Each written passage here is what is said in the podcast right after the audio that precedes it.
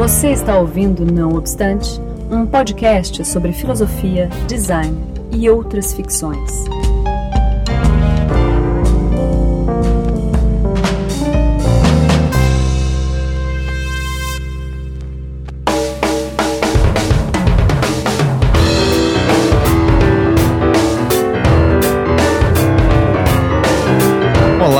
Eu sou Marcos Becar, esse finalmente mais um Não Obstante.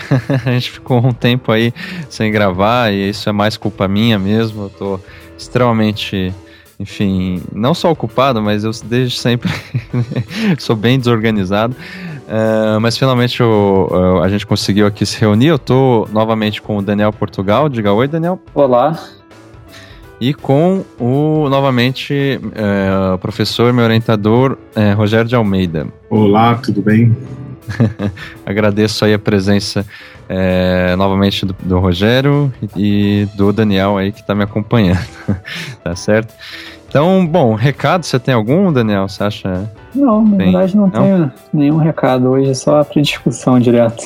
É, eu também acho. Eu só queria falar bem rapidamente que o grupo de estudos é, de filosofia do design aqui em Curitiba, é, a gente mudou o local e o horário dele, ao invés de ser na UFPR, é, a gente colocou. Os encontros vão ser no espaço Mimesis, que é do nosso colega Gustavo Dias.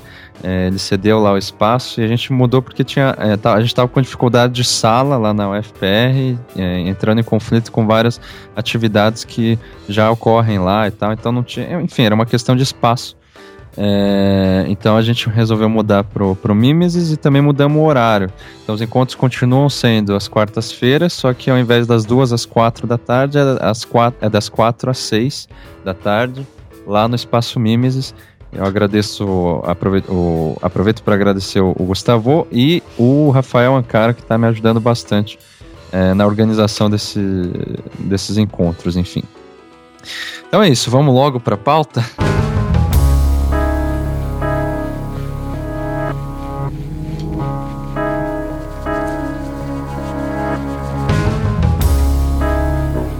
Gente ainda não definiu exatamente um título, mas está relacionado a algo como é, algo, enfim, em torno da filosofia trágica, tá certo? É, é, a gente resolveu fazer isso principalmente é, porque, enfim, é, é, algo que é uma espécie de denominador comum, eu acho, entre as pesquisas aqui de nós três, né? Principalmente, talvez mais do, do Rogério, no que se refere à filosofia trágica. Mas é só para contextualizar, é, dando um breve testemunho, assim, é, na, na época do mestrado eu pesquisei bastante sobre a questão do imaginário, né? Sobre, enfim, é, como que as imagens e as próprias mediações simbólicas elas é, acabam organizando a nossa percepção do real, o nosso próprio acesso ao real.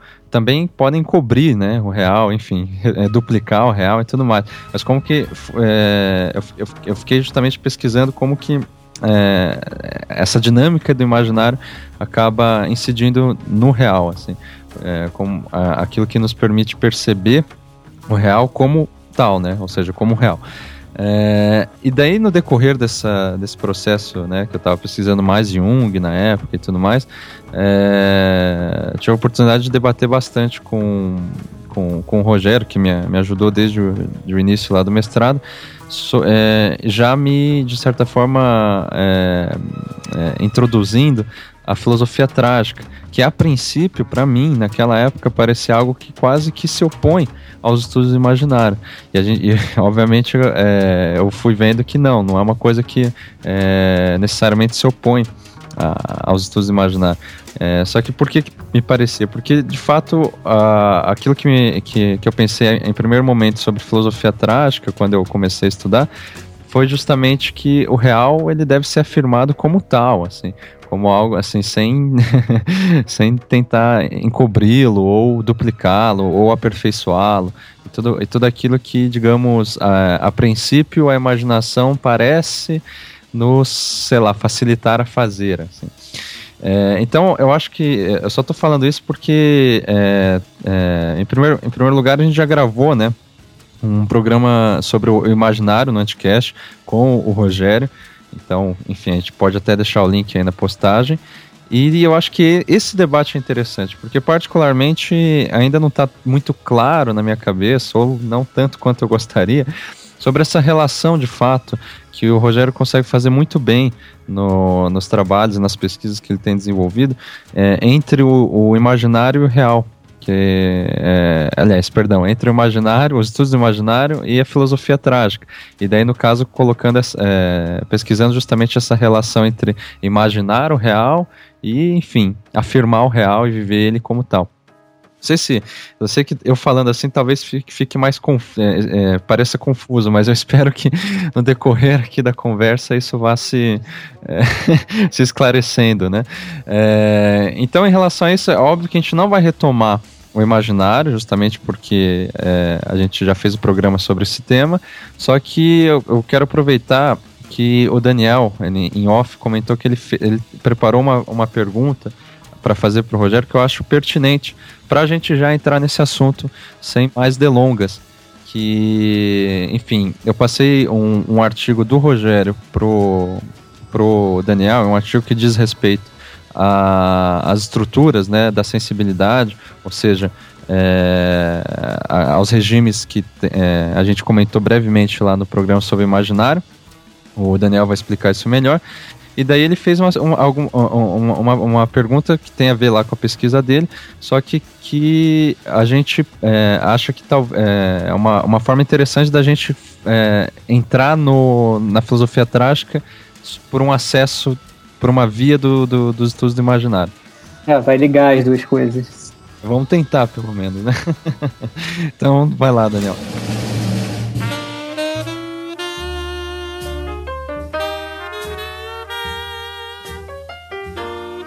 Bom, então o artigo que eu estava lendo, na verdade, é o capítulo de um livro, não é isso, Rogério? Que chama Estrutura. O capítulo se chama Estruturas da Sensibilidade. Estruturas hum. de Sensibilidade. E, e o nome do livro é. Informações ao Imaginário, Bússola de Investigação Poética, que a gente indicou no último programa, que é escrito em conjunto, né, do, é, pelo Rogério com o Marcos Ferreira Santos. Isso, é um livro, só para contextualizar, é um livro que ap apresenta verbetes e aí cada um desses verbetes, enfim, um remetendo ao outro, vai traçando aí os principais conceitos como uma espécie de bússola, né, para fazer essa aproximação em relação aos estudos do imaginário. Ah, legal, vou pegar o resto do livro depois. Uhum. Parece muito. Esse, esse capítulo é excelente o resto com certeza vai ser também. Mas enfim, então eu tava, eu tava lendo esse, esse capítulo e aí ele descreve, o Rogério, né, descreve é, alguns regimes do imaginário, né, o diurno, noturno e um possível regime crepuscular que misturaria os dois. Né, a gente vai falar mais sobre isso depois. E esse tema de oposição diurno-noturno, ele me interessa bastante porque eu estou estudando atualmente essa tradição de pensamento que enxerga nossos desejos como uma espécie de besta, né, e o mal a ser combatido dentro de nós. Então você deveria né, se controlar, rezar bastante, oração e jejum para não, não incorrer em tentações, etc. Essa tradição platônico-cristã que marcou, sem dúvida nenhuma, o Ocidente. E é claro que essa demonização do desejo está muitas vezes ligada a uma ética solar, de fortalecimento do eu, de separação do, da natureza, né, de, assim, de fortalecimento do sujeito. E medo dessa dissolução na, na noite, dos excessos do consumo, do corpo, é, dos desejos, enfim, o corpo encarado como a, a, natureza em nós. E é isso que seria o problema, né? você deveria combatê-la a todo custo. Ainda assim, tem momentos em que essa relação da, da, desses regimes é, solar e lunar, o diurno noturno, e o controle dos desejos fica um pouco mais complexa. A gente pode pensar que mesmo no cristianismo, por exemplo, às vezes o desejo individual é negado, mas é em prol de uma união mística com Deus, uma dissolução em Deus.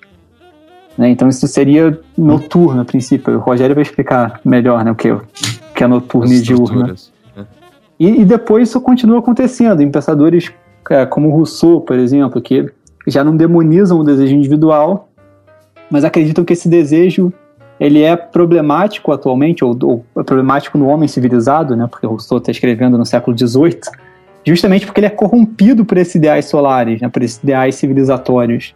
E ele propõe, né, ele idealiza um retorno à natureza, que na verdade é uma espécie de fusão com a natureza, né, e teria então uma inclinação noturna. Na verdade, eu até, eu até peguei um trechinho do, do discurso é, sobre o, a origem e o fundamento das desigualdades entre, o, entre os homens. Do Rousseau, né? É, que é do Rousseau. E ele fala o seguinte, num trecho. A natureza trata todos os animais abandonados a seus cuidados com uma predileção que parece mostrar quão ciosa é desse direito. Ou seja, se você se abandonar à natureza, tudo fica bem, porque o problema do homem é que ele quer se afastar da natureza mãe, né, se sair do, do, do útero. E aí, então, e aí quando ele vê que isso não é possível, ele começa a idealizar a pátria como uma nova mãe. E então, uhum. portanto, ou seja, ele tem aqui nesse, nesses casos e em outros futuros uma desconfiança do desejo, mas que é, na verdade, em prol de um, de um imaginário noturno. E aí eu queria, na verdade, pensar, se assim, você já pensou e o que, que, você, o que, que você gostaria de dizer, o que, que você pensa sobre essa ligação de uma liberação dos desejos com a dimensão noturna e ou dionisíaca e a ligação de uma ética de controle dos desejos e ascética com a dimensão diurna. Vamos lá. Estou é, ficando mais à vontade agora participando dos podcasts, enfim. É, compreendo melhor a linguagem, então eu já estou completamente à vontade aqui. E eu acho que a colocação do, do, do Daniel é excelente, porque abre aqui para uma série de discussões. Então vou tentar é, pontuar de maneira mais, mais é, organizada para, enfim, ficar fácil para quem estiver ouvindo a gente.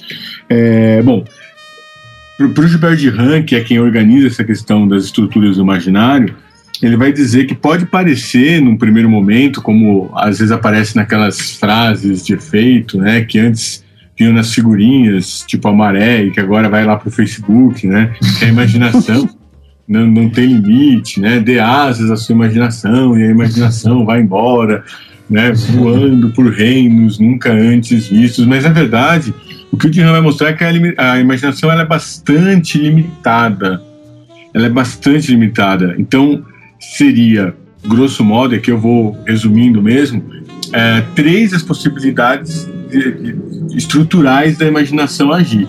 E aí a riqueza toda é, viria justamente da mistura dessas três inclinações humanas. Então ele diz que o homem é o sujeito que fica em pé, né? então ele, ele tem uma postura ascensional, é, ele, ele já nasce né, com, predestinado a isso, assim como ele também já nasce sabendo a, a sucção, portanto ele já nasce ingerindo, levando né, o leite, enfim, levando as coisas do, do mundo para dentro dele. E também a questão rítmica, seja no pulsar do coração, seja principalmente no, no ato da, da, reprodução, né, no ato sexual pro, propriamente dito.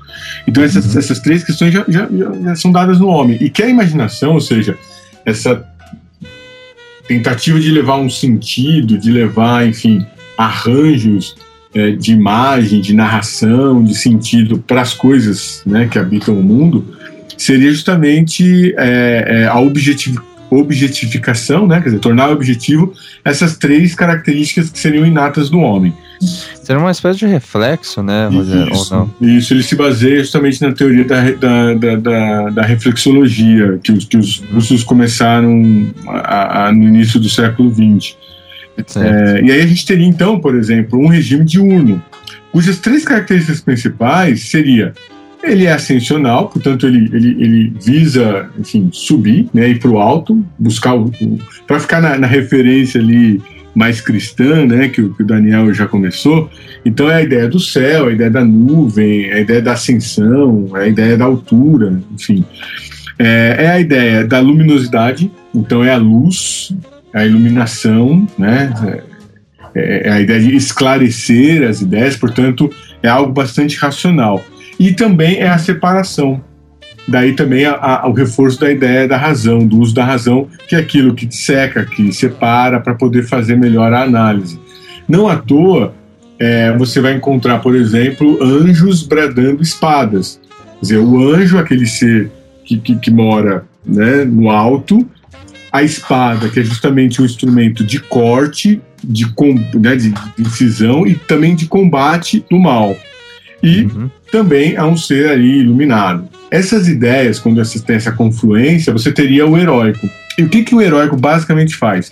Ele combate é, o mal. ou combate aquilo que é oposto a ele, aquilo que é contrário a ele. Estou dizendo isso, estou reforçando isso porque eu vou chegar na questão do Rousseau, que, eu, que no meu modo de entender é, é, tem, tem pontos noturnos, mas eu acho o Rousseau mais diurno do que propriamente noturno. É, o noturno é exatamente é, o contrário do, do diurno, porque em vez de ele temer, por exemplo, a queda, que é o problema de quem está no alto, ele vai buscar a descida.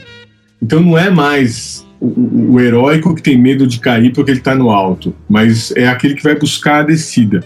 Ele também vai buscar é, o acolhimento noturno, aquilo que está, enfim, na noite, aquilo que, que é visto como uma possibilidade de conjunção.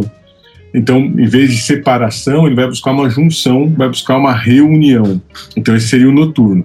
Quando você coloca, obviamente, a questão da corporeidade, o diurno vai buscar um controle racional e, portanto, objetivo do seu corpo. E aí nós teríamos né, as imagens apolíneas, enfim, a imagem do corpo é, são, um corpo modelado, um corpo também é, cristão, no sentido de que o desejo ele vai ser apartado justamente porque ele seria aí uma falta de controle, né, uma falta de razão e, portanto, uma tentação à, à viscosidade que seria mais noturna. Uhum. É, é, exatamente. Inclusive na mitologia cristã, digamos, antes e... da queda, supostamente isso teria controle total sobre o corpo, né? Só a queda que, que dá esse. que cria carne, né? Que é justamente esse, esse aspecto descontrolado. Né? A imagem é bem forte, né? A queda do paraíso. E, e, e, o, e a descoberta do corpo sexuado. Então, é, quando você vai para a questão do desejo num, numa dimensão noturna, então ele é justamente todas essas questões dos prazeres, assim, os prazeres líquidos, né, por exemplo, que aí vai trazer toda a questão da, da saliva, do sangue, do sêmen, é, enfim, dos, dos, líquidos produzidos pelo corpo, dessa viscosidade, enfim, dos atritos, dessa confusão, né, essa fusão conjunta de corpos que estaria ligado a um desejo, digamos, mais noturno, mais dionisíaco, menos, uhum. menos apolíneo. O crepuscular seria é, a, a, colocação na linha do tempo dessas forças de modo que elas se equiparem. Então, o, o, o professor Marcos Ferreira Santos é que vai lançar essa ideia do crepuscular, o Gilberto de Ram trata como dramático uh, ou disseminatório, para dizer que é uma estrutura que organiza, digamos, de modo harmoniosa, ainda que seja uma, uma harmonia conflituosa, mas organiza de modo harmonioso é, é, os dois pontos, o diurno e o noturno. Então você teria, por exemplo, as imagens barrocas, né, que vai mostrar é, o, o, por exemplo, São Mateus em contato tanto com o anjo, mas também com os pés no chão. E aí todas as possibilidades, digamos assim, hermesianas, né, de Hermes, você, de você realizar trocas entre essas duas acepções. Só para fechar a questão do Rousseau, quando ele fala do retorno do homem à natureza, eu sou. Eu já posso só fazer um parênteses? À vontade. É, desculpa. É que de repente, para quem não ouviu lá o nosso programa sobre imaginário e tal, no podcast, é, essas estruturas, de certa forma, elas. É, por que, que a gente, é, elas são, sei lá, é, mapeadas? O Rogério falou disso também, mas só reiterando: é, as narrativas, os mitos, as histórias que, sei lá, é, o ser humano tem registrado culturalmente e continua a produzir e tal, ao invés de serem sempre diferentes, quer dizer, elas são de fato sempre diferentes, só que elas têm uma, uma certa recorrência que a gente pode identificar nesses polos que o Rogério acabou de, de falar como estruturas, né? De imaginário, seja diurno, seja noturno, ou no caso crepuscular. Então, é, essa é a tal limitação da imaginação que sempre que se manifesta pela, por essa recorrência de, de narrativas é, das estruturas, na verdade, que, que estão por é, que ficam meio que é, sendo é, redundantes em, em narrativas é, produzidas culturalmente. Perfeitamente. É, é, por isso que a gente pode, digamos, re, de alguma forma reduzir né, todas as múltiplas obras, enfim, da imaginação humana a essas estruturas. Então, se você pensar na história em quadrinhos ou no herói de cinema, como por exemplo o Homem-Aranha, ou o Batman, ou o, o Super-Homem, enfim, eles uhum. teriam essa estrutura predominante é, diurna. Uh, em que eles vão combater o mal. Então, você tem uma, uma, separação entre o bem e o mal. Embora você pode ter, por exemplo, como no caso do Batman, uma, uma aproximação a todos os valores noturnos. Então, a ideia da caverna, a ideia do morcego, a ideia do, do, da noite, enfim, do sujeito que chega de maneira sorrateira. E aí tem toda essa questão de, de, de como as misturas vão ocorrendo. O que o Gilbert de vai dizer é que essas três estruturas estão presentes conjuntamente o tempo todo no tecido né, que organiza a realidade, ou os discursos presentes na realidade. Então isso está o tempo todo, enfim, organizando as imagens. O que é, acontece. Mas, que... Ah, desculpa, te fala. Não, não, só ia dizer assim que o que acontece é que há um predomínio de uma sobre outra. E eu acho que a maior dificuldade que, que muitas vezes se encontra na, na, na tentativa de compreender como que a imaginação está operando ali, como que aquele imaginário está se dando, é, é, é, entender o que, que predomina ali no conjunto de forças que envolvem as imagens. Mas é, o Marx fez uma, uma, uma colocação bastante importante. Ele é a imaginação é limitada porque ela não consegue, digamos, de certa maneira, sair dessas estruturas. O que ela consegue é dar novas roupagens para questões que, enfim, foram colocadas anteriormente. Uhum. Infinitamente diferentes nessas roupagens, né, em relação às anteriores, por como assim por, dizer. Como, por exemplo, a questão do, da natureza ou do naturalismo, que, que é um tema que me interessa bastante. Eu, eu escrevi dois artigos é, sobre isso, enfim, quem uhum. quiser depois achar a indicação, tá no, no site rogerioa.com. Mas o, o, fato é que tem dois artigos aí que eu vou pensar nessa questão da natureza, porque hoje a gente vive um, um naturalismo, né? um retorno ao naturalismo. Você tem, enfim, desde a questão da natureza que está sendo ameaçada pelo homem, até a questão dos orgânicos, até a questão da sustentabilidade, até mesmo, enfim, um certo pânico por conta de um aquecimento global que, que traria destruição do, do homem e coisas do gênero. O retorno que há hoje a uma, a, a uma espécie de, de natureza, um naturalismo, ele é diferente daquele de Rousseau. E é diferente por quê? Né? Porque, de alguma maneira, é, todos esses essas ondas naturalistas elas dizem muito pouco sobre a natureza, embora evoquem a natureza para falar contra alguma coisa. É essa estrutura de separação, de combate, de cisão que eu gostaria de chamar a atenção para dizer que, enfim, é uma visão predominantemente heróica. Como funcionaria isso? Né? Acho que foi mais fácil exemplificar aqui é, você não está interessado propriamente numa natureza ou numa ideia de natureza ou dizer o que a natureza é. A natureza é tal coisa.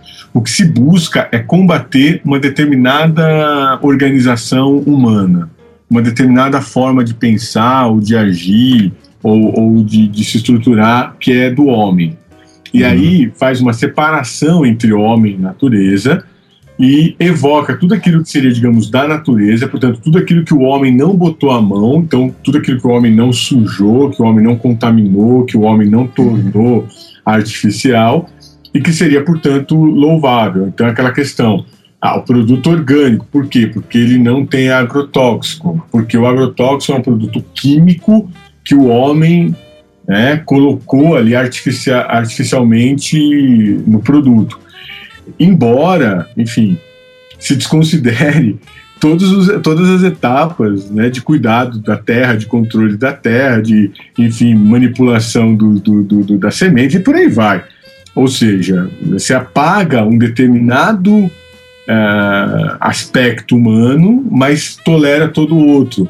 Então, muitas vezes, no, no, se a gente quisesse ser maldoso e, e, brincar com os naturalistas, a gente ia dizer: bom, vocês querem um retorno à natureza? Então, ok tirem a roupa, né, vão para o meio do mato e pff, liga o relógio e vão ver quanto tempo você sobrevive lá. ah, tem um programa aí, não lembro de qual emissora que eles fizeram isso. É, As pessoas ficam peladas lá no meio do mato. É um reality show, inclusive. É, um reality é. show, só podia ser, né? mas, mas, enfim, esse tema do retorno à natureza é muito interessante, assim, me interessa muito também. Na verdade, eu escrevi um post lá para filosofia, o último que eu escrevi foi sobre isso, sobre esse tema. É porque a natureza e... não existe, Dona. Da forma como não, o homem. Pois é. Não existe. Justamente ele é, o, ele, é o, ela é o oposto da civilização, né? Aquilo que o, o mal-estar na civilização é canalizado para esse outro, né? Que é a natureza, o outro da, da civilização. Exatamente. E aí é, é um imaginário realmente super recorrente, né? Desde Gilgamesh lá, você tem o Homem Selvagem, o, acho que é Enkidu, não é isso? Como é o nome dele? Então você tem o, recorrentemente essa, essa tradição né, de pensar o, homem selvagem, a mãe natureza como outro. Né? Isso, perfeitamente. Então, a questão do Rousseau, por exemplo, ele vai dizer assim: ah, o homem em estado natural, o homem natureza, ele é de tal jeito, é de tal jeito. Mas, na verdade, o que ele está fazendo ali é, é, tentando desconstruir um, um, um, uma certa convenção social que predomina no olhar dele na época. Então ele tem ali, digamos assim, um, um, direcionamento muito preciso.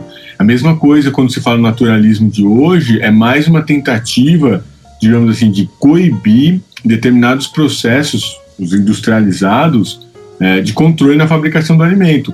Muitas vezes isso que parece como um certo altruísmo acaba revelando a sua outra parte, a sua sombra, que o Daniel já apontou aí, que é justamente essa questão é, é, do, do combate, né? Da ideia de transformar no outro, mas tem também a questão da distinção, né? Então eu vou eu vou comer produtos orgânicos porque eu vou me distinguir da grande parcela da população que é uh, menos esclarecido. Isso, perfeitamente. E aí a gente volta no Rousseau, quer dizer, a gente volta no iluminismo, a gente volta nessa separação entre aqueles que acreditam ter um saber e, portanto, um poder é, é, as coisas aparecem misturadas aí e, portanto, alguns dominariam os outros, né, ou ditariam o que seria melhor para os outros, porque justamente teria esse privilégio de saber. Então, eu acho que é, de repente a gente pode já tentar fazer uma entrada na filosofia trágica que é, me parece que assim em, em primeiro momento é, já anula, né, faz, é, tenta abolir esse tipo de distinção, pelo menos em relação ao saber. É, e mesmo em relação à natureza, né? Tipo, é, é, é ou, ou, seja, eu diria que um pensamento trágico seria. É, natureza não existe. pensamento trágico, a, a, natureza não existe. É, então, ou, ou eu diria que seria assim, no momento em que eu olho para a natureza e chamo isso de natureza, aponto meu dedo e falo, isso é natureza, aquilo já deixa de ser natureza, né? Isso talvez por um, por um ponto de vista mais estruturalista, assim, mas. É... Ou seja, então o que, que é a natureza em si? O que, que há além das palavras? O que, que é esse real que as palavras, as imagens se referem? Eu acho que isso que é, digamos, um dos objetos mais. É, é, que, que, enfim, que mais. É, é, o objeto que me parece ser o principal, posso estar enganado, né, da, da, da filosofia trágica que é justamente o que há para além das convenções, da, digamos, desses códigos ordenadores que nos fazem dar sentido ao real, assim. Acho que é isso que me parece ser o grande problema trágico. Eu concordo. Se... Eu concordo porque quando é. você fala, por exemplo, o homem em estado natural é, pressupõe que existiria um homem pré-cultura ou homem pré-cultural. Isso não existe. Isso não existe. O homem ele, ele se constitui humano, né? A espécie nasce justamente pela cultura. Agora, o que é a cultura? A cultura é algo que se dá, entre aspas, aqui, naturalmente. Ou seja, é, é, é, é natural da espécie humana fabricar cultura. Agora, aquilo que se fabrica como cultura muitas vezes é visto como oposto à natureza. Então a gente teria uma questão aí muito clara: artifício ou artificial contra natureza natural. Agora, o que seria o artifício? O artifício seria as combinações feitas pela mão do homem. E nós teríamos o natural, que seriam as combinações feitas pela natureza. Agora vejam bem, o que seria nós humanos se não uma combinação feita pela natureza? Então, em, em extremo, é como se nós tivéssemos que dizer: a natureza não existe porque tudo é natural. O, o, que nós fazemos é só misturar as coisas como a natureza propriamente mistura. Mas o que dá na mesma de falar que tudo é artificial, né? Perfeitamente. É artificial, porque todos os procedimentos de mistura da natureza seriam artificiais. O que nos remete, natureza e artifício, para a ideia de acaso. Ou seja, o que estaria por detrás, como, como você disse, Marcos, o que estaria por detrás, é, enfim, dos códigos, dos códigos, das convenções, da cultura, da, da, da própria ideia de natureza, é, seria o acaso. Ou seja, uma sucessão de combinações, algumas malfadadas e que, obviamente, desaparecem, e outras enfim, que tem ali a chance de, de durar ou de permanecer por um tempo.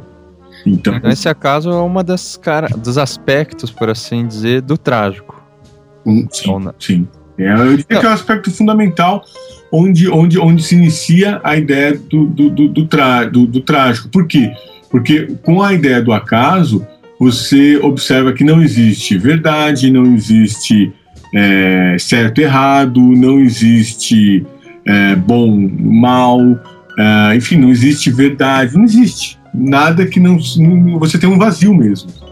Arbitrário, né? Aleatório. Isso, totalmente dado à sorte. E aí o que nós tentaríamos fazer como, como espécie pensante seria organizar estruturas que sobrevivam à nossa efemeridade. Então, por exemplo, nós cultivamos uma língua e essa língua sobrevive a mim, né? ela vem desde os meus antepassados. Vem mudando, sem dúvida, mas ela permanece por um tempo, né? Assim como narrativas, né? É... Perfeito. enfim, é, as, os objetos simbólicos, artefatos culturais. As nações, né? As nações, as nações são forjadas, né? Sim, são sim. construídas, elas surgem como convenção. E elas duram um tempo, depois acaba, né? Assim, é, é, é, é triste admitir, mas a Grécia acabou, a Grécia, enfim, né, antiga.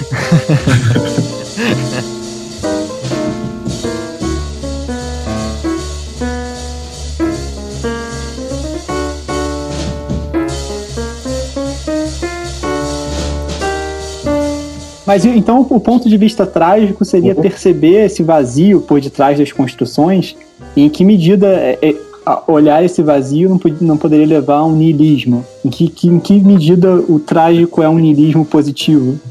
Eu acho interessante essa pergunta, é, Daniel, porque inclusive, só complementando ela, é, quando se fala em trágico, assim, tipo, no senso comum, né, pode, a gente pode dizer, já remete, por uma questão da própria palavra, a algo, enfim, negativo, algo, sei lá, você falou que acaba niilista, mal, né? né? Por exemplo. É, exatamente. É, tipo, arranca o olho. então acho interessante justamente que o Rogério fale sobre isso, assim, tipo, como é, se, se esse senso comum ele tá, enfim, tá de certa forma certo ao pensar no trágico dessa forma, é, e que é alguma coisa talvez a ser evitado e tudo mais.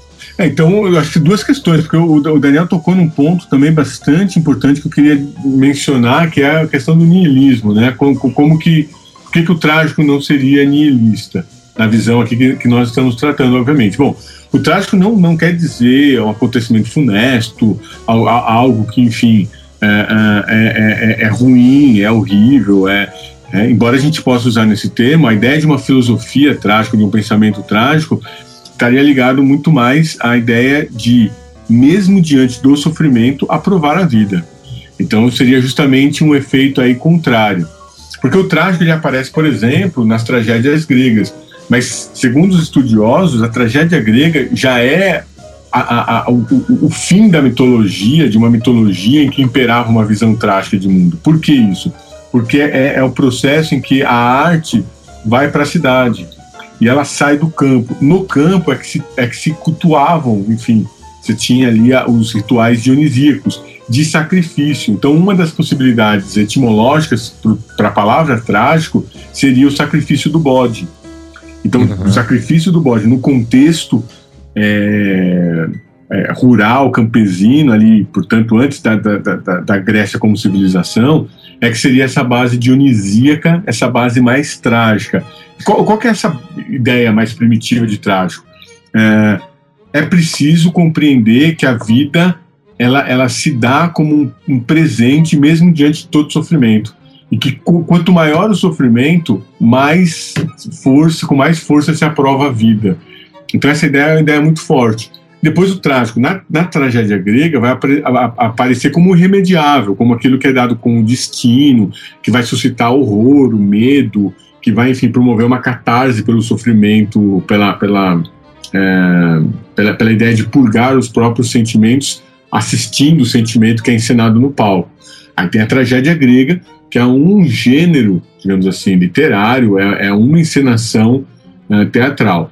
Depois, o trágico vai voltar na filosofia alemã do, dos 800, Schelling, Hölderlin, Hegel, Goethe, Schopenhauer, Kierkegaard, que vão tratar justamente desse aspecto irremediável da tragicidade nas tragédias gregas em relação com a vida. Até que chega Nietzsche e diz assim: não, peraí, não é nada disso. O trágico que eu estou utilizando aqui, que eu estou dizendo, é a aprovação do mundo, é a alegria como a maior força contra toda fonte de sofrimento.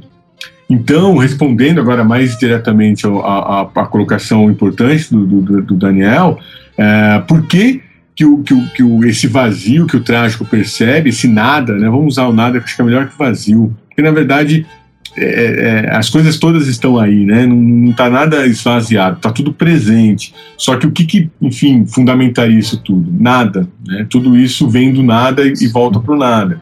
Então, por que, que não seria. Sentido, né? Oi? Não tem sentido. Tem sentido. Não tem perfeito, perfeito. Não, isso não tem sentido. O sentido quem dá é a gente de maneira imaginária. Por isso que o imaginário e o trágico estão tão juntos. Mas a questão é, não é nihilista porque o trágico afirma a vida.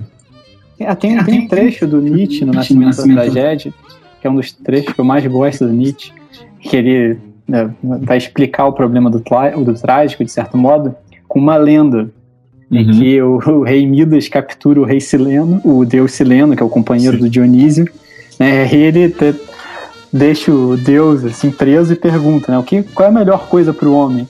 E aí o deus se debate todo quando ele vê que não consegue sair, ele solta um riso sarcástico, né, e responde pro, pro Midas assim: Filho do tormento e do acaso, por que me obrigas a dizer o que para ti é melhor não escutar? O melhor para ti é não ser, nada ser, nunca ter nascido. Depois disso, porém, o melhor para ti é logo morrer. e aí, aí a pergunta que vai levar o Nietzsche a, a, essa consideração do trágico, então é como que um povo que teria encarado de frente o absurdo da existência, né, como ele que é o que ele narrou aí, né, encarado de frente a falta de sentido da vida, consegue Sim. construir uma cultura tão alegre, tão feliz e afirmativa, né, afirmadora da vida. Então, é então de certa forma, a gente não pode dizer que o Nietzsche é, ele escapa do niilismo é, ao afirmar é, justamente esse, é, esse nada e ao mesmo tempo, enfim, que fundamenta tudo que, que de, de qualquer forma é dado, é, não acaba passando pelo niilismo, por mais que se escape dele? Eu acredito que passe. Aliás, não, não vejo muito como não passar, porque de alguma forma, se nós tomarmos um momento é, é, ocidental, né, presente, e, e isso vale também para Nietzsche. Assim, Nietzsche é o, é, o, é o, sujeito que capta no ar que Deus está morto. E as pessoas, é, enfim, é, tentam, tentam, muitas vezes deturpar as palavras do Nietzsche, porque me parece que, que, que ele é, muito certeiro. Porque ele não diz, por exemplo, o que é fácil dizer: Deus não existe. É fácil dizer. Porque de alguma maneira você invalida ou desconstrói tudo aquilo que, que seria feito em nome de Deus, como sendo puramente absurdo. Mas quando uhum. ele diz Deus está morto, ele, ele faz uma constatação que não é uma, uma, uma constatação, digamos, é, religiosa ou uma constatação cósmica. Uma, ele está tá justamente fazendo uma constatação, no meu modo de ver, histórica. Ou seja, Deus está morto e fomos nós que o matamos. Quer dizer, foi ali o, o, o século, 9, o século XIX, né, os, o 900, os 800, desculpa, os 800 que mataram é, é, é, Deus, no sentido de que você não precisa mais de Deus para a organização do mundo. E, e, aí o que ficaria seria esse niilismo. Agora, como é que você ultrapassa esse niilismo? Seria justamente mostrar que, enfim, não é porque o modelo, digamos, ocidental de pensar a vida Estou pensando na filosofia como, por exemplo, busca da verdade, busca de metafísica, busca de ontologia. Se você apaga a metafísica, a ontologia, a ideia de uma busca da verdade, a possibilidade, por exemplo, de um, uma história, ou da possibilidade de uma salvação para o homem, obviamente fica um vazio né, e, e o niilismo imperaria. Por isso que a resposta dele a esse niilismo, que o Daniel mencionou como niilismo é, reativo, que a gente pode aí entender que é a filosofia do Nietzsche, é justamente um niilismo que vai, que, que vai ser ultrapassado pela afirmação da vida. Então seria. É, tem, o Deleuze faz uma, uma, leitura do Nietzsche muito interessante, que ele compara Dionísio com Cristo. E, e uhum. segundo Deleuze, Dionísio e Cristo, eles são o mesmo Marte, eles têm a mesma paixão. O fenômeno é exatamente igual, só que o sentido é oposto. Por quê? Porque de um lado é a vida, é o lado do Dioniso. A vida justifica o sofrimento. Ou seja, a vida ela afirma o sofrimento. Essa é a visão trágica. Por outro lado, você tem o sofrimento que acusa a vida. Sofrimento que testemunha contra ela e que faz da vida algo a ser justificado. Então, essa segunda visão, ela é justamente a visão antitrágica. Por quê? De alguma forma, e essa é a visão cristã, de alguma forma é como se eu dissesse: por que há sofrimento na vida? A vida não pode ser uma coisa boa, a vida não pode ser afirmada, a vida não pode ser vivida com alegria se existe sofrimento. Então, para que raios Jesus morreu? Para morreu para salvar os homens, para salvar os pecadores, né? Seria essa a ideia de um sofrimento maior para justificar a vida. Já a visão dionisíaca é totalmente contrário. A vida é algo tão, digamos, é, é, é, é, tão pleno, né, tão plena, enfim, a vida é aquilo que aparece como, como uma alegria que não se justifica de modo algum, ou seja, é uma alegria injustificada, que não precisa de justificativa. Então a vida, ela vale todos os sofrimentos. Então não importa, não importa quanto sofra, não importa quanto seja é, é, trágico né, o acontecimento, quanto, quanto seja, digamos, é, doloroso ou dolorosa a dor que se tem, doloroso o sofrimento pelo qual se passa. A vida vale tudo isso. Então você sofre sem sentido, pelo prazer de estar vivo. E aí essa junção né, é dionisíaca, da ideia de, de, uma vida uh, vinculada ao sofrimento. Por isso, que, por exemplo, né, para retomar aquela questão do desejo, é, para uma visão é, cristã, é um absurdo imaginar os sacrifícios que se faz. Sejam ele, por exemplo, dos animais, para poder se, se, alimentar deles, ou enfim, para oferecer a algum Deus, ou o, os próprios sacrifícios humanos. Mas a ideia, é, é, nessa visão né, mais, mais primitiva, mais, digamos, presa ali às, às mitologias de um homem pré-civilização, vamos dizer assim, né, pelo menos no caso ali grego, né, dos cultos dionisíacos, ele estaria ligado justamente a um sacrifício que celebra a vida. Então é para mostrar que, olha, a vida ela nos cobra sofrimento, mas a alegria de viver vale qualquer sofrimento pelo qual se passe. É interessante em relação a esse tema do, do sacrifício ou, ou, do sexo, né, seriam esses, esses extremos da vida e tal, é ela é o batai, principalmente o erotismo, que é fantástico nesse sentido. Que é essa ideia de que a, tanto a, o sexo, né, as pulsões sexuais, quanto a, a morte estão ligados a esse, esse, fenômeno erótico, dionisíaco. Então, o, o subtítulo... como sagrado quase, né?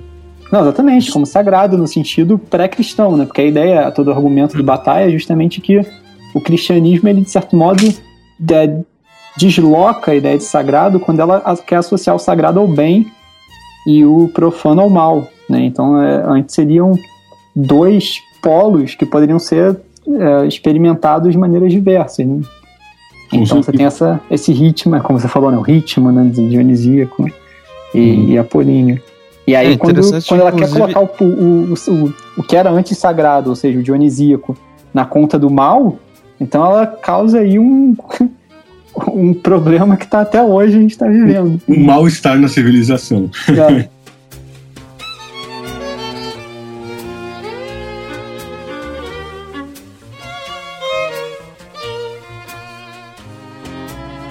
Eu até ia perguntar sobre isso, assim, porque é, é, a, assim, a gente tem, a, a princípio, digamos, a constatação não só desse nada né, que, enfim, o niilismo, enfim, é, o nada que fundamenta todas as coisas, né, ou o aleatório, o arbitrário, mas também do tempo que passa e que, assim, é, a gente vive sem ter razão, né, ou seja, retomando nada, mas que, por pelo mesmo motivo, por nada, a gente vai morrer logo em seguida, né.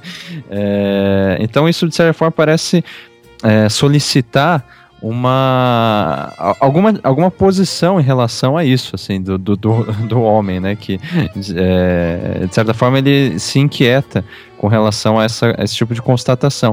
E daí a gente vê que, por exemplo, é, tudo, que, tudo isso que vocês estão falando, sei lá, da postura cristã que coloca lá, digamos, o sacrifício na conta do mal, como o Daniel falou e tal. E eu penso, inclusive, na, em, sei lá, em, em, derivações como por exemplo protestantismo, que pega a questão do sacrifício ou do auto-sacrifício e daí distorce de uma maneira em relação a, ao sacrifício pré-grego, né? Uhum. É, enfim, uh, da, das tragédias gregas, vai vai falar, não, o sacrifício ele é, digamos, uma forma de cultivar-se para, é, enfim, o, é, evitar o sofrimento, ou seja, o sofrimento para evitar o sofrimento. Enfim, eu estou obviamente reduzindo tudo, né? Mas, é, então, são, todo, tudo isso são, digamos, respostas, me parece, é, a, digamos, bom, Há uma pergunta que, se, que parece que a constatação trágica coloca, que é, tudo bem, você vai aceitar isso ou não? Ou você vai recusar? Ou você vai recusar totalmente, ou você vai aceitar parcialmente sob algumas condições, né? Então, eu acho que é, é, é, é, esse tipo de pergunta é, é, é, aquilo que, de certa forma, a gente, na resposta a essa pergunta, a gente acaba recorrendo a retomando a questão inicial, né, as estruturas do imaginário. E aí, né? você, antes de você fazer a ponte, porque eu acho que a gente pode retomar mesmo essa questão das estruturas do imaginário.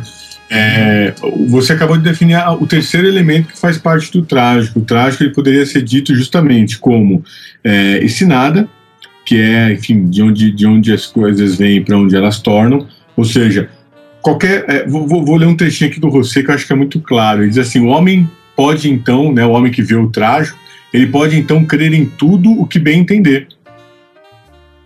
Ele nunca, né, mas nunca ele poderá impedir de silenciosamente saber que aquilo que ele crê é nada. Então essa questão eu acho muito forte, porque isso é Clément Rosset, Isso é né? Clément Rosset. Ah, em qual é, livro só isso, pra gente? Isso daí tá no, no Lógica do Pior. Ah, tá. Uhum. Tá no lógico do pior. Ele vai dizer justamente isso. O homem pode crer no que ele quiser, mas ele sabe, silenciosamente, ele sabe que aquilo que ele crê no fundo é nada. Que é, que é um pouco do que acontece, por exemplo, quando você fala de natureza. É, a gente sabe o que ele quer é, é acusar. É uma, é uma acusação moral sobre o modo de vida que o homem leva é uma acusação social sobre a maneira como, como a desigualdade é, é, uma força motora ali da sociedade de então, na qual ele vive, que na verdade serve também para hoje. Desigualdade, enfim, é aquilo que é, é, é, mais igualmente distribuído né, no mundo. E, e, e de alguma forma, é, é, compreender então que, além desse nada, né, que você sabe que no fundo aquilo que você crê é nada, então a natureza que, que, que, o você, que o, o, o Rousseau, obrigado, que o Rousseau sempre chama, é uma natureza que significa nada. Né? Então, além é, mas do o ponto, como, como diria Nietzsche, é que o homem prefere ainda querer o nada a nada querer. é verdade. É verdade. A segu segundo aspecto seria o acaso, que a gente já mencionou, ou seja, o mundo é dado como um conjunto de encontros e desencontros. E aí leva no, no terceiro elemento, que é a convenção, ou seja, quando de alguma maneira se percebe isso, e, e aí eu, eu, eu, fecho um pouco com, com o Rosset, e fecho também um pouco com o Mafsoli, e fecha também um pouco com Nietzsche, ou seja, é, dizer que o homem não sabe, que o senso comum, por exemplo, não sabe, que a filosofia tem uma vantagem sobre o senso comum, acho que, que a vantagem da filosofia é justamente aquelas que, que, que, que, que a filosofia oferece no sentido de um empoderamento, né? O saber se transforma em poder. Agora, a ideia de, de, de perceber o que se passa no mundo, eu acho que o homem comum sabe muito bem é, que, enfim, aquilo no, no, no, qual se crê e que, que se diz crer, no fundo é nada. No fundo é nada. Isso vale também para os ideólogos, enfim, para todo o pessoal altamente engajado, que muitas vezes mostra muito mais uma disposição para a luta do que propriamente uma clareza em relação ao que luta. Ele tem menos crença no objeto uh, que ele diz crer do que, por exemplo, a vontade em si de lutar por ele. Então não tem nada mais fácil, por exemplo, do que morrer sobre aquilo pelo qual se tem dúvida. Né? Jordano Bruno, por exemplo, que foi para a fogueira da Inquisição, é, o churrasquinho da Igreja Católica, ele foi porque ele tinha dúvida.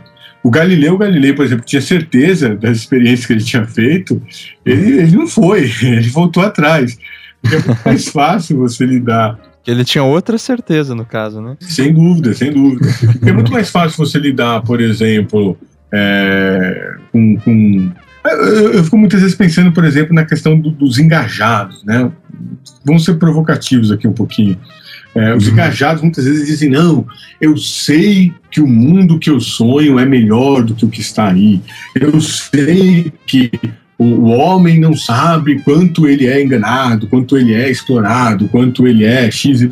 Manipulado. Manipulado. E aí ele teria ali, né, assim, a, o saber, a verdade. No fundo, ele sabe que aquilo que ele está levando é nada. Por isso que raramente ele consegue dizer com muita clareza o que ele pensa. Então você tem, por exemplo, as discussões hoje entre direita e esquerda, que é muito mais uma paixão pela luta do que propriamente uma, uma, uma noção clara do que se chama direita ou esquerda. Né? Então, na verdade, se constrói muito mais a paixão em cima de dados é, é, de determinados imaginários, por exemplo, o imaginário da, da, direita e da esquerda, do capital, do socialismo e etc., por aí vai, do que uma, uma, uma clareza, uma certeza é, do mundo em que vive ou do mundo que quer.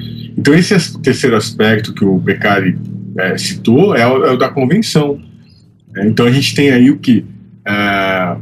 Diante do nada e do acaso, o homem vai ter que escolher qual a convenção ele vai lidar.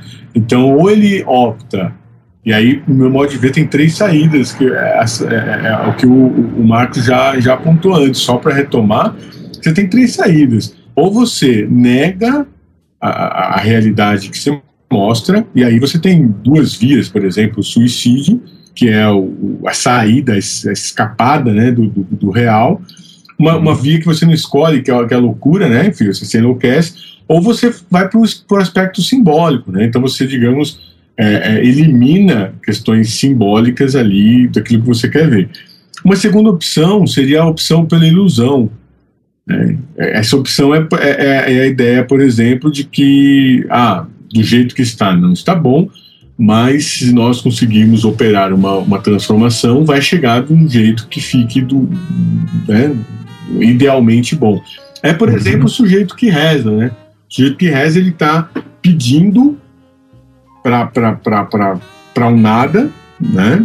Que assume qualquer forma ali que ele bem entender, para operar uma transformação no mundo. Então ele reza lá e pede para o Brasil ganhar a Copa.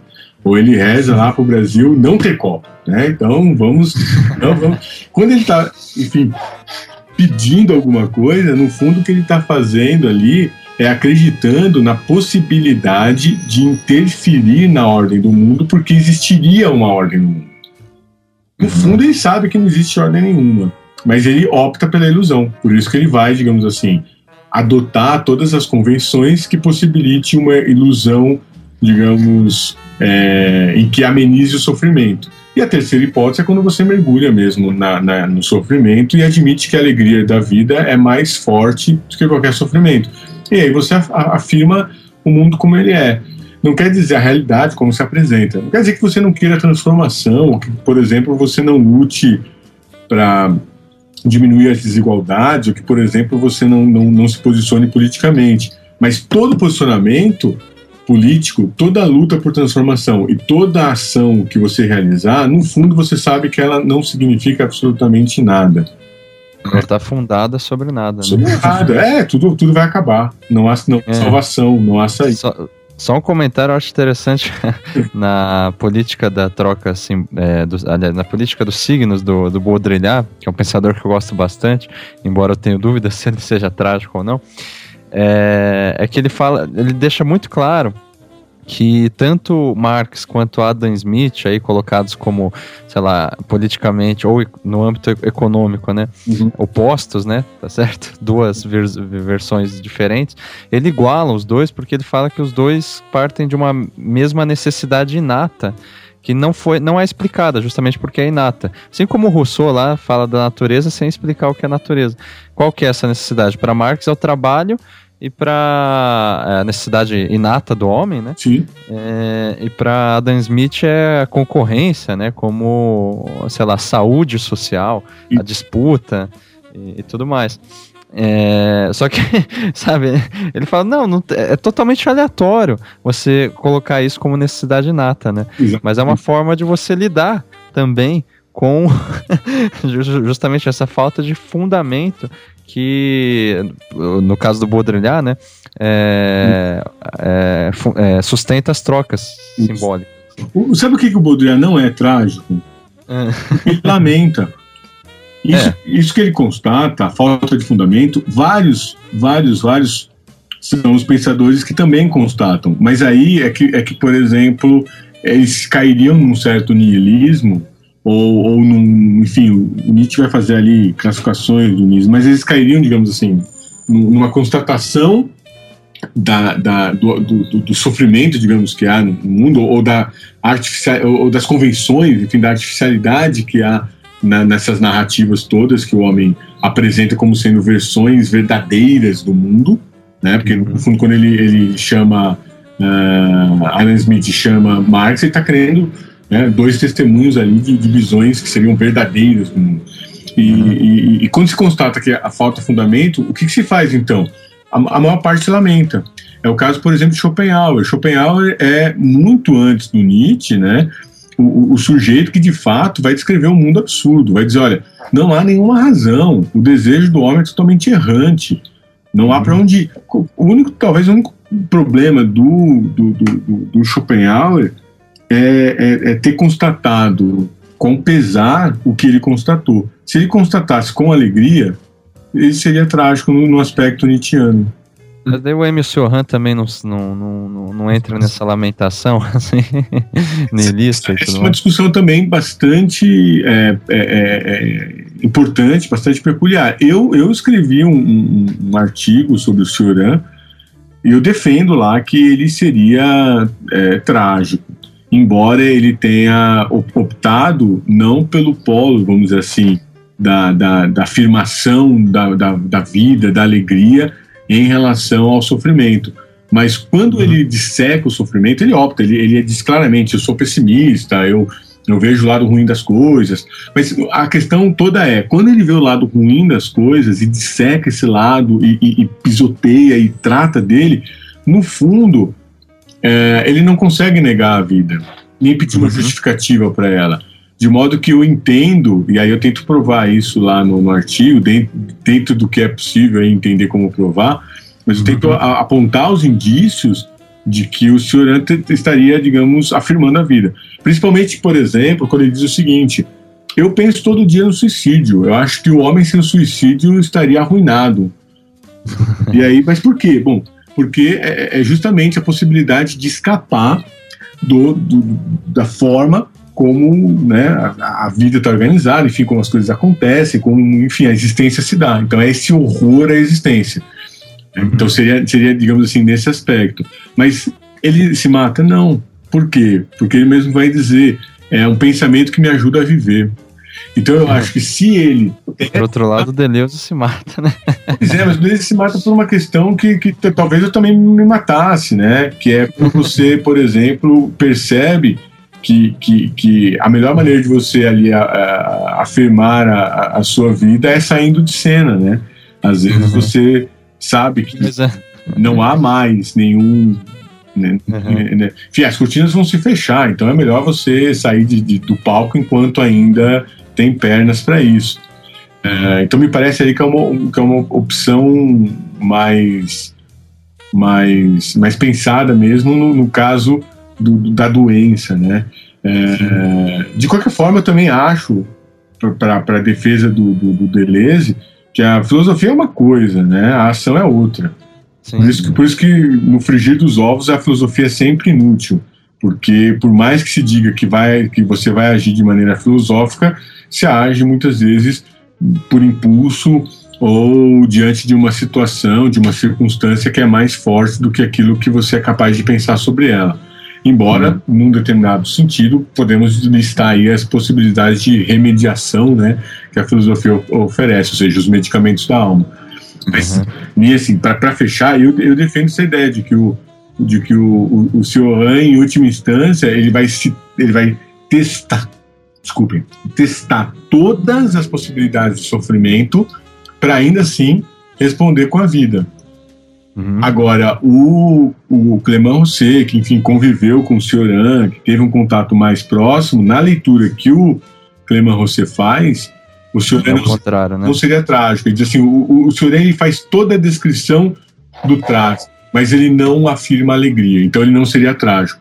Quer dizer, uhum. essa exigência que o Clemão Rosset faz talvez seja uma exigência é, Nietzscheana que, no meu modo de ver, pode ser revista. Eu não acho que você tenha que efetivamente é, colocar a alegria como, como afirmação, como sinônimo de afirmação da vida. Eu acho que a vida ela pode se afirmar por outros meios também. E eu acho que o fato do Siohan, por exemplo, nunca ter trabalhado é, mostra esse, é, essa questão, digamos, de, esse pendor para a vida, assim. Olha, eu não, eu não vou fazer aquilo que há de, de mais desagradável, que é ficar preso, por exemplo, a uma estrutura de poder, a uma estrutura institucional, institucional de concorrência. Então ele sempre foi, digamos assim, um homem livre, né?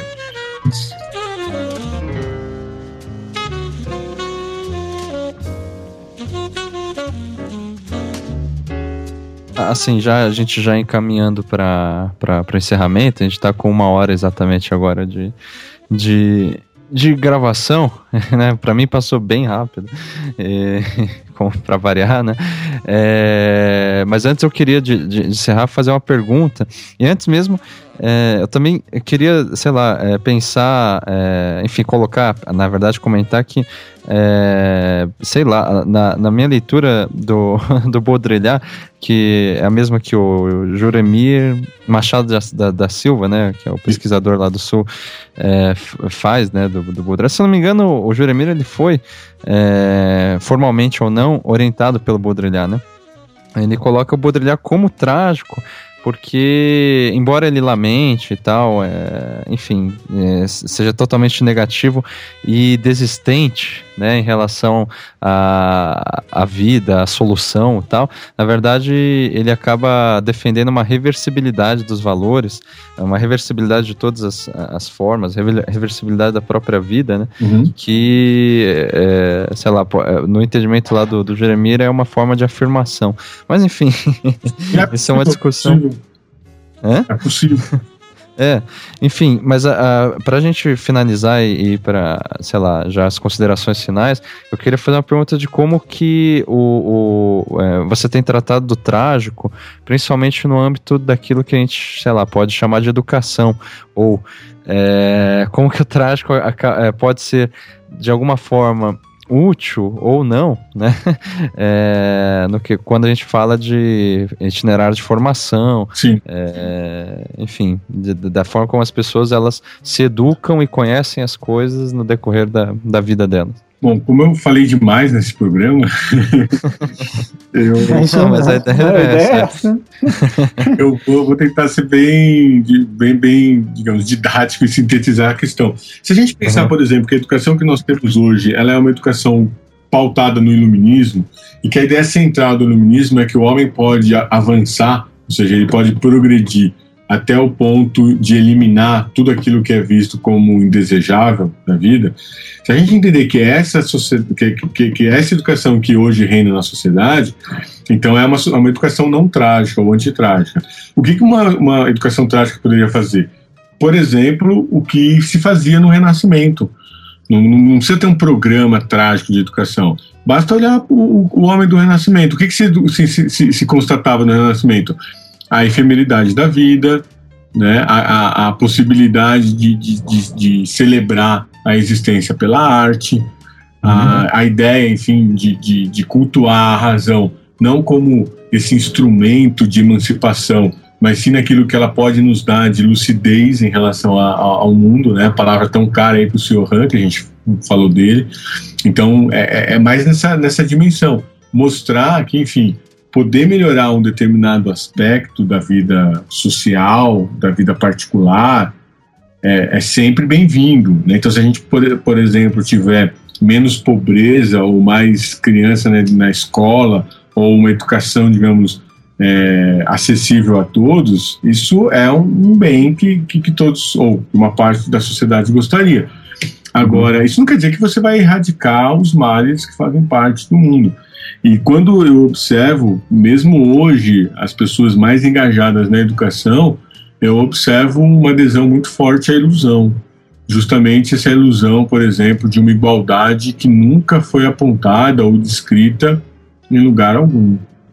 Uhum. Portanto, que é de ordem imaginária. E eu acho que aí a ideia de, de, de, de, de uma educação pautada no trágico é muito simples, né? A gente começa abrindo o vinho, né, com Dioniso, celebrando, enfim, a vida, né, rindo das, da, da, das coisas humanas e, e, de alguma maneira, produzindo aquilo que a gente é, compreende como sendo possível na, na, efemeridade humana, ou seja, aderir ao, ao, sofrimento porque a vida é maior que ele. Mas, é, perfeito, é, né? Fala, fala, né? Não, perfeito, concordo 100%, né? Porque essa, é justamente essa ideia que é o, digamos, um cristianismo é, mudar, transferido para a Terra, de que então, ao invés de ir para o céu depois da morte, você vai criar o céu no futuro aqui na Terra, é que Isso. faz com que você negue a vida no presente. Então, é perfeito. Mas é, é, eu acho que a grande questão é que se isso é, de certa forma, possível dentro do espaço institucional, né? É, sala de aula ou que seja, enfim, no, no espaço da instituição mesmo, assim. É, eu digo isso porque, é, particularmente, eu tenho muita, muita dificuldade de, enfim, sentir, basicamente, não que algo está sendo ensinado nem nada, mas um, um simples é, interesse que acaba, de certa forma, sendo bloqueado pela própria instituição pelo próprio ambiente institucional, hum. é, no que se diz respeito a, a, a, isso que você falou, como a, não só a celebração da vida, hum. mas a sensibilidade às, as múltiplas, é, mod, aos múltiplos modos de ser perante a vida. Você está certo. Você tá certo. É. Por isso que a gente blefa com a instituição. a instituição já está na lógica da eficácia, né? É o... Exatamente. No fundo, no fundo, a gente joga mesmo com. Por isso que o, que, que o, o Baltazar Gracian, né, que é um pensador é, trágico da, da, do barroco espanhol, embora estivesse ali totalmente inserido no contexto da igreja, é um pensador uhum. absolutamente trágico, porque ele vai dizer que o que importa é a prudência com a qual se joga o jogo da vida. E aí ele vai dizer, olha, você precisa, você precisa aprender a jogar o jogo. Ou seja, é, hoje... Que é da ordem da convenção. Né? Se você tem alguma inclinação pelo saber, né, gosta de, de, de ler, de pensar, de, de, enfim, contemplar o mundo, né, mais do que propriamente, enfim, se, se, se engajar em ações, né, uhum. é, qual o espaço que, que, que, temos hoje, né? Por exemplo, qual o espaço hoje para a escrita, para o debate de ideias, enfim. Parabenizo o, a iniciativa do podcast porque vai levando isso para além da academia, né? Para fora dos mundos, da academia e possibilita, por exemplo, que a internet junte ali, né? O Rio de Janeiro, São Paulo e Curitiba no mesmo lugar. Mas, uhum. tirando essas iniciativas, o que a gente encontra. No caso, Inglaterra, né? Eu tô aqui em é, Nottingham. Ah, você está na Inglaterra? Que maravilha. Eu não sei que estava assim. Na terra do Robin Hood aqui. Pois é, podcast internacional, maravilha. essas, essas iniciativas, por exemplo, elas não, elas não nos, nos rende sobrevivência, né? A gente não, não, não paga as contas com ela, enfim. É, Ao contrário. É, exatamente. Gera mais contas ainda. É. Mas, enfim, a instituição é hoje o que era a igreja na Idade Média. Então, eu acho que por isso que o Humberto Eco é muito sagaz ao escrever o nome da Rosa, e colocar um sujeito que vai fazer uma investigação, tudo bem que é policialesca, né, porque ele está tra tratando com gênero policial, mas o sujeito que vai fazer a investigação é, na Inquisição lá, que vai cultuar o saber, ele vai para a igreja, porque é a igreja que detém o centro, ali, o poder do saber. É, hoje são as, são as academias, então se você tem alguma inclinação pela leitura, pela, pelo pensamento, você vai para a academia. E na academia, obviamente, você vai ter que ter uma série de prudências, porque lá é um lugar institucional que fornece diplomas, né? então a gente não fornece diplomas. E aí você pode considerar que boa parte, tanto dos interessados na academia, quanto da própria academia, quanto do interesse da sociedade na academia, está em torno dos papéis, ou seja, daquilo que é da ordem da convenção. É, não importa, eu, eu, posso, eu posso dizer, se eu, se eu, eu, posso curar mil pessoas, eu vou ser um curandeiro, entendeu? Agora eu posso matar outras mil, desde que eu tenha o diploma de médico.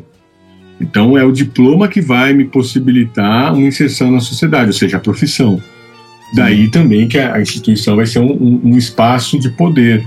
E, a gente acaba jogando com isso quase que no fim das contas para é, preservar uma reversibilidade disso. Isso. Né? Mas só para não ficar parecendo que assim, ah, então a gente não consegue levar o trágico. A grande vantagem do trágico é hum. que, ironicamente, todas as pessoas sentem o trágico. Todas as pessoas tocam o trágico. Todas as pessoas já se depararam com o trágico.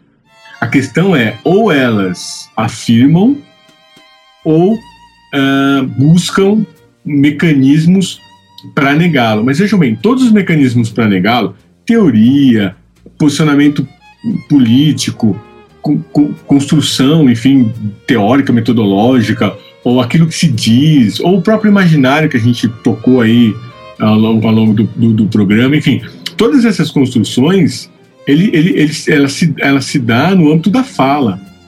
Uhum. No silêncio, a constatação dele é trágica, porque ele sabe que no fundo isso tudo é nada. Bom, com essa consideração, acho que a gente encerra o programa. Né? É, não sei se vocês querem fazer alguma consideração final. Eu só talvez sugeriria. É, ficar em silêncio. silêncio. Vou fazer um minuto assim. Não, mas eu suger, é, sugeriria, mas assim, para é, uma coisa bem sucinta e rápida mesmo é, da gente tentar simplesmente fechar cada um com uma é, fala sobre a relação do imaginário com o trágico, ou da imaginação mesmo é, em relação a, ao, ao, aspecto trágico da existência. Então, você pode começar, Daniel? Ok. Como que, que você, de repente, enxerga isso? É, o modo como eu estava pensando isso, que foi, na verdade, o que gerou, em parte, a minha primeira pergunta, era a relação do dionisíaco com o trágico, que é um, hum. um tema que permeia a filosofia nietzschiana. E aí, como a gente até estava conversando antes, né, em off, é, tem uma questão aí de saber se o trágico, ele é, você pode, algumas pessoas quase que trocam um pelo outro, né, o trágico é o dionisíaco. Uhum. Mas em Nietzsche tem claramente também uma, uma faceta de que o trágico é o dionisíaco e o apolíneo, né, isso assim, no, no Nascimento da Tragédia ele deixa isso claro, por exemplo. E depois, ao longo, que o Nascimento da Tragédia é o primeiro livro dele, né? mas ao longo da filosofia ele também deixa claro que sempre essa, essa visão que depois ele, ele vai chamar de dionisíaco, né? ele vai se autodenominar Dionísio, ficar assinando carta como Dionísio, né? ou, ou dizer, entenderam minha filosofia, Dionísio contra o crucificado, mas esse Dionísio já é um outro, né? já é um Dionísio que inclui um, uma, uma faceta apolínea, né? como argumenta o Walter Kaufmann no livro dele sobre o Nietzsche, que é ótimo. Então essa eu diria que é, esse estudo desses polos noturno e diurno do imaginário ajudam bastante a pensar também essa o modo como você encara a vida, né? Porque realmente é, pensando um pouco dá para perceber que são é, modos de encarar a vida ou, ou, pulsões, como se queira chamar, que estão presentes na vida de todos, né? Essa ideia de querer se fortalecer, de, de como um eu, de separar a independência, etc. E de outro lado, de procurar uma um, um, lugar de plenitude, de fusão com todo. Então, são assim, é, é, realmente elas identificam facetas da nossa vida e, e, o trágico oferece um posicionamento frente à vida, né? Então, assim, para mim, é, é, tá tudo no mesmo âmbito de pensamento. Rogério? Eu concordo, concordo inteiramente com, com, com, o Daniel. Eu só complementaria dizendo que se o, o trágico é, é, esse silêncio, né? A, o imaginário é justamente tudo aquilo que nós produzimos como fala, como obra, como texto, né, como imagem, como mediação mesmo na, na relação do homem com, com o mundo, né, concreto. Então, enfim, o imaginário ele está todo aí e ele está justamente se expressando tanto para dar conta, digamos, de um imaginário trágico como de um imaginário antitrágico, porque aquilo que está no, no, no, reino da, da, da, da, palavra, do imaginário, está, digamos, na, na ótica da, das construções humanas, né? Então, tudo que não é silêncio é imaginário.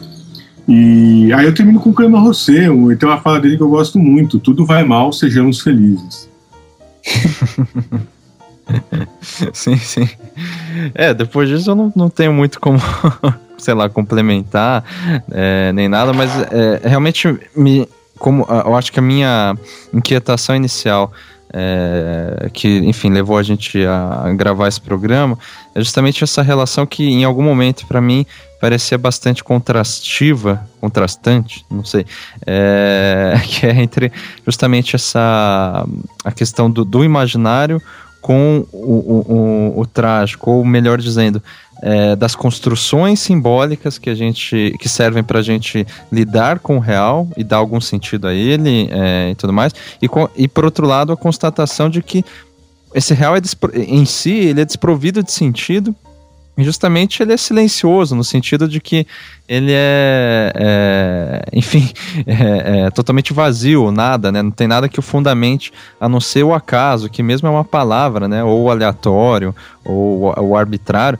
que é uma palavra que, que, a que a gente recorre para justamente descrever aquilo que a gente não consegue, né? Hum. Então, de certa forma, eu vejo uma espécie de é, movimento do imaginário de tentar constantemente traduzir aquilo que não se traduz, assim, que, que, que permanece ali no silêncio e tal, que por, por, por maiores que sejam sei lá, a, a, a, as construções eh, profundas, né, é, e, enfim, mais racionais e mais é, é, complexas que a gente possa fazer em relação ao real, ele sempre desperta um modo de ser diferente, justamente porque não, não, tem, não tem fundamento algum, assim. Uhum. Então, eu não sei, existe esse, essa essa relação né, entre, digamos, o simbólico ou imaginário com o, o, o próprio real em si, que é uma coisa que me parece que é, não nega um ao outro.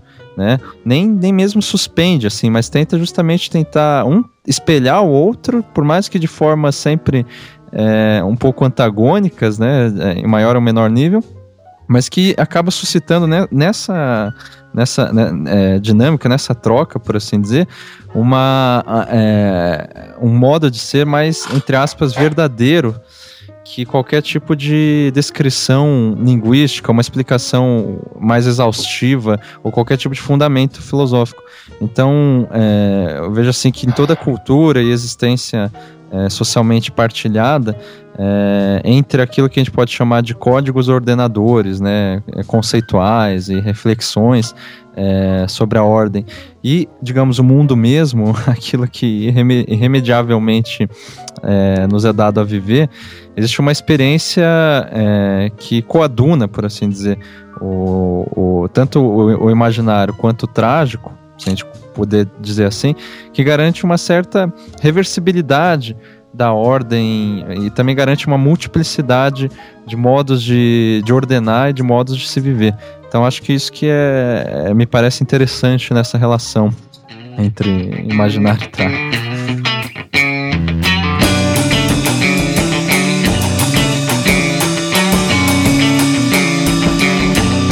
Agradeço aí mais uma vez, Rogério, por é, se dispuser aí e despender o tempo para, enfim, essa conversa, né, justamente, enfim, inútil, né, no fim das contas.